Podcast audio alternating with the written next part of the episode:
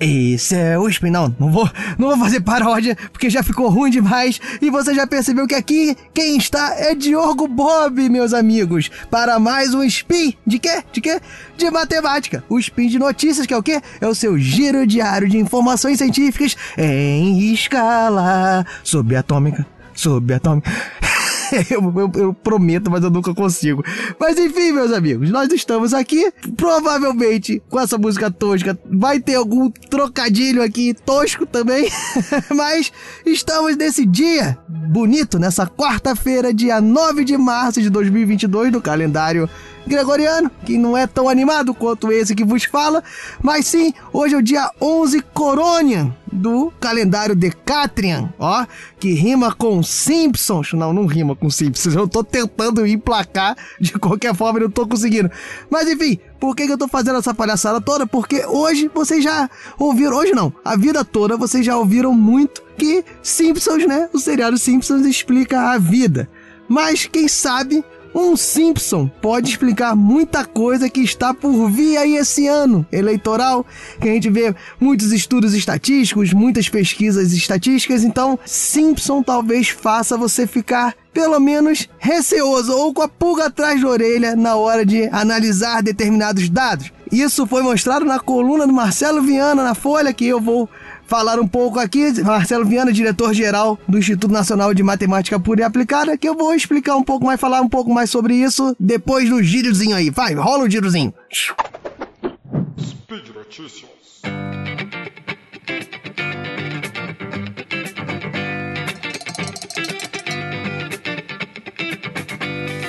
Bem, pessoal, como eu falei, né? Vou comentar aqui sobre uma coluna publicada recentemente por Marcelo Viana na Folha de São Paulo.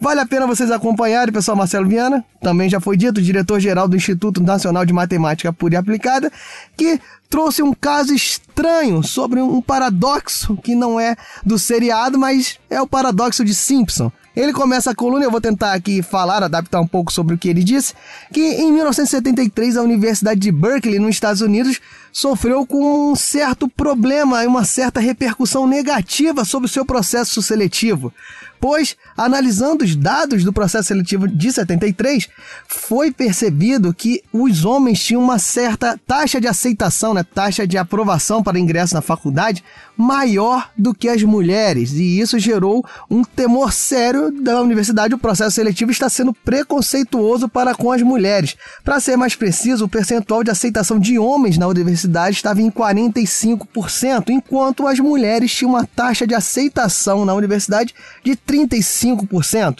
Como eu já falei, isso gerou problema, gerou receio sobre esse preconceito para com as mulheres, e isso fez com que a reitoria da Universidade de Berkeley fizesse uma análise detalhada em todos os departamentos para comprovar isso que estava sendo demonstrado numa análise geral sobre os processos seletivos da universidade.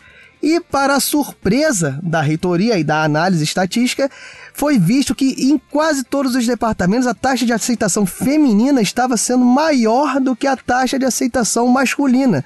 Ou seja, assustadoramente para os analistas, percebeu-se que o processo seletivo na maioria dos departamentos estava com um viés, muito embora pequeno, mas um pouco a favor das mulheres, o que assustou do, em contrapartida com o resultado geral. Que, que diabo estava acontecendo? Este é um fenômeno que acontece frequentemente na análise de dados em estatística, em que grupos de dados eles apresentam individualmente uma certa característica. E quando você faz a junção de todos esses dados, a análise global de todos esses grupos de dados, muitas das vezes essa característica vista individualmente não se comprova ou se demonstra até invertida, que como foi o caso da Universidade de Berkeley. Então Marcelo Viana cita um exemplo que eu vou dar uma certa adaptada nos agentes aqui, mas que vocês conseguirão entender sobre isso de grupos de dados individualmente analisados e depois a análise global. Bem, vamos supor que nós temos aqui no nosso querido portal Deviante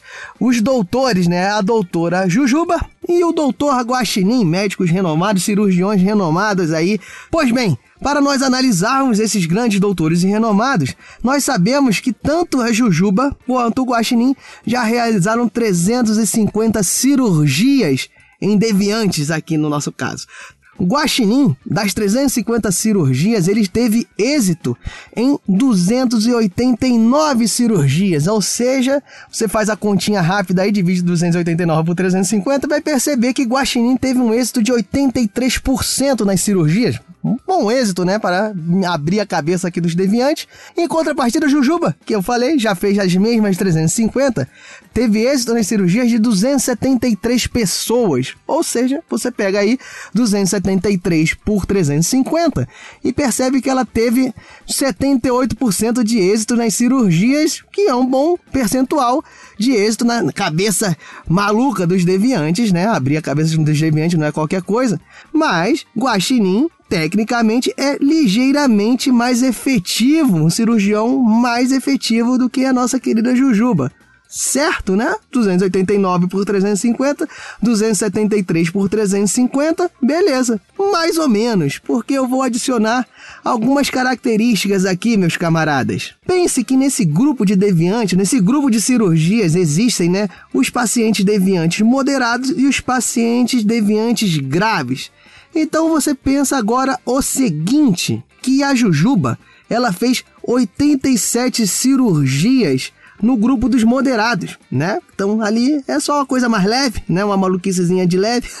até, até, parece que é uma, isso resolve com cirurgia, né? Mas enfim, é falando besteira aqui. Mas a Jujuba fez 87 casos moderados, cirurgias, e teve um êxito em 81 delas. Ou seja, você pega 81 por 87. Nos casos moderados, Jujuba teve 93% de êxito. Já Guaxinim, desses 350 casos, ele pegou 270 moderados, tendo êxito em 234, que é uma taxa de êxito 234 por 270, né? Vocês vão anotando esses números aí para depois fazer depois, uma taxa de êxito de 87%. Se vocês pegarem os números direitinho, beleza, ó. A Jujuba, nos casos moderados, 93% de êxito. Guaxinim, 87%. O que quer dizer que nos casos moderados, a Jujuba, que é mais efetiva, né? 93 para 87. Já nos casos graves, né? Nós temos o seguinte, que a Jujuba fez 263 cirurgias consideradas graves, tendo êxito em 192, ou seja, 263, 192 teve êxito em 78% dos casos graves. Já a Guaxinim, é só você fazer a conta lá dos 270, ele operou 80 casos graves, tendo êxito em 55 deles. Você pegar novamente, fazer a divisãozinha, 55 por 80, vai ver que a taxa do Guaxinim nos casos graves é de 69%. E agora, ó, pô, nos casos graves, a Jujuba teve êxito de 78%, Guaxinim 69%. Ou seja, a Jujuba é mais efetiva nos casos graves. Só que eu falei lá atrás que nos casos moderados, se você volta o áudio aí e olha os números, a Jujuba teve uma efetividade de 93% e o Guaxinim de 87%, ou seja, ela também é melhor nos casos moderados. Ou seja, nesses dois grupos, a Jujuba foi melhor. Mas quando você junta tudo, aparentemente o Guaxinim tem um resultado melhor do que a Jujuba nas cirurgias das cabeças dos deviantes. Que maluquice é essa? O fato, se vocês repararem, meus caros deviantes, ouvintes deviantes, é que a Jujuba, dentro dessas 350 cirurgias, ela operou muito mais casos graves, onde é esperado que você tenha menos êxito do que em casos moderados, que foi isso. Ela nos casos moderados tem 93%, nos casos graves ela tem 78%. Só que ela fez 263 das 350 nisso. Já o Guaxinim, ele fez muito mais cirurgias moderadas do que graves, 270 e 80. E óbvio que nas cirurgias moderadas é esperado um percentual de êxito maior do que nas consideradas graves, como realmente foi. Ele teve um êxito de 87 e depois ele teve um êxito de 69. Só que como esses, esse grupo de dados não é igualmente dividido, eles não fizeram a mesma quantidade de graves e moderados, no final, quando você junta todas as cirurgias, o Guaxinim ele acaba puxando o êxito dele para cima, porque ele teve mais moderados. E a Jujuba acaba puxando o êxito dela geral para baixo porque ela operou mais graves, mas como eu falei lá no início, é esperado que o êxito em graves seja menor do que em moderados. Eles não fizeram igualmente a mesma quantidade de cirurgias. E tá aí a explicação de grupos de dados separados terem características e às vezes quando você junta os dados, a característica analisada pode se inverter o resultado. Esse fenômeno, como está na coluna de Marcelo Viana, é chamado paradoxo de Simpson, em homenagem ao estatístico britânico Edward Simpson, que em 1951 publicou um estudo envolvendo justamente essa temática. Mas o paradoxo em relação aos grupos de dados já tinha, já tinha sido analisado e observado antes, bem anteriormente, por exemplo, por Carl Pearson Pearson, né, que também é britânico, o pessoal da estatística conhece, né, o coeficiente de Pearson, né, que é de correlação, enfim, ele já tinha observado esse fenômeno. Ou seja, pessoal, fiquem muito atentos nesse, principalmente esse ano eleitoral, que nós vamos ter análises de estatísticas, pesquisas estatísticas, porque isso que eu mostrei aqui com cirurgias de jujuba e guaxinim pode plenamente acontecer em determinadas pesquisas em que os grupos de dados não estão muito bem divididos. Por exemplo, o que eu falei sobre cirurgias moderadas e graves, você poderia falar que foi feita uma pesquisa eleitoral entre jujuba e guaxinim no alto Guaxaverso e no baixo Guaxaverso, que são duas regiões ali do Guaxaverso. Só que o alto Guaxaverso é muito mais tem muito mais ojeriza a política. E o baixo guaxaverso é a galera da politicagem que gosta de debater política. Então, automaticamente, no alto guaxaverso, a rejeição de qualquer candidato vai ser muito alta porque eles tendem a ser apolíticos.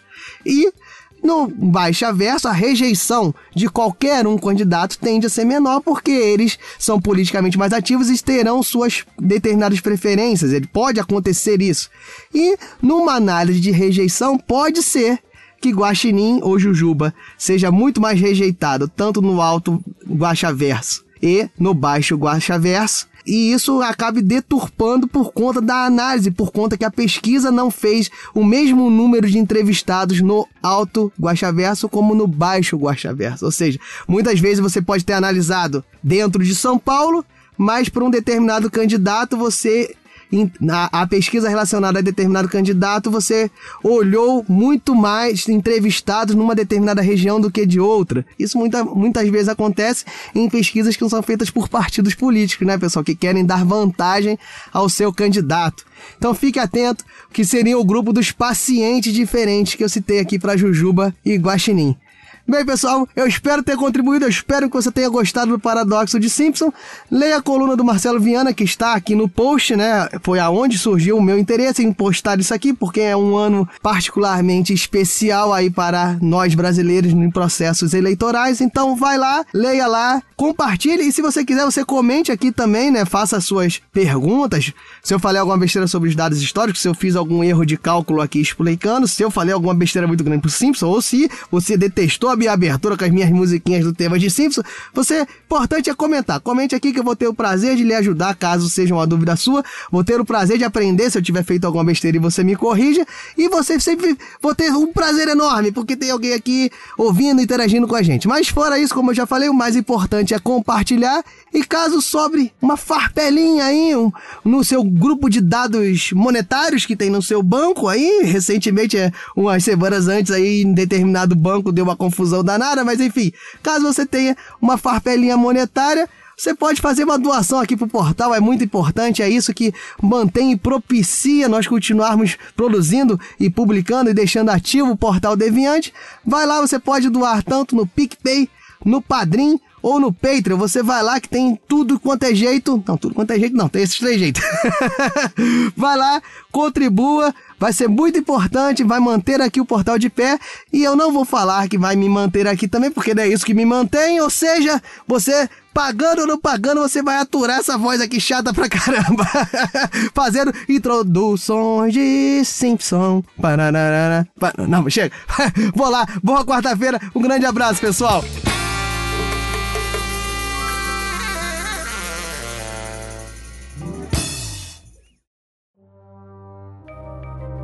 Este programa foi produzido por Mentes Deviantes. deviante.com.br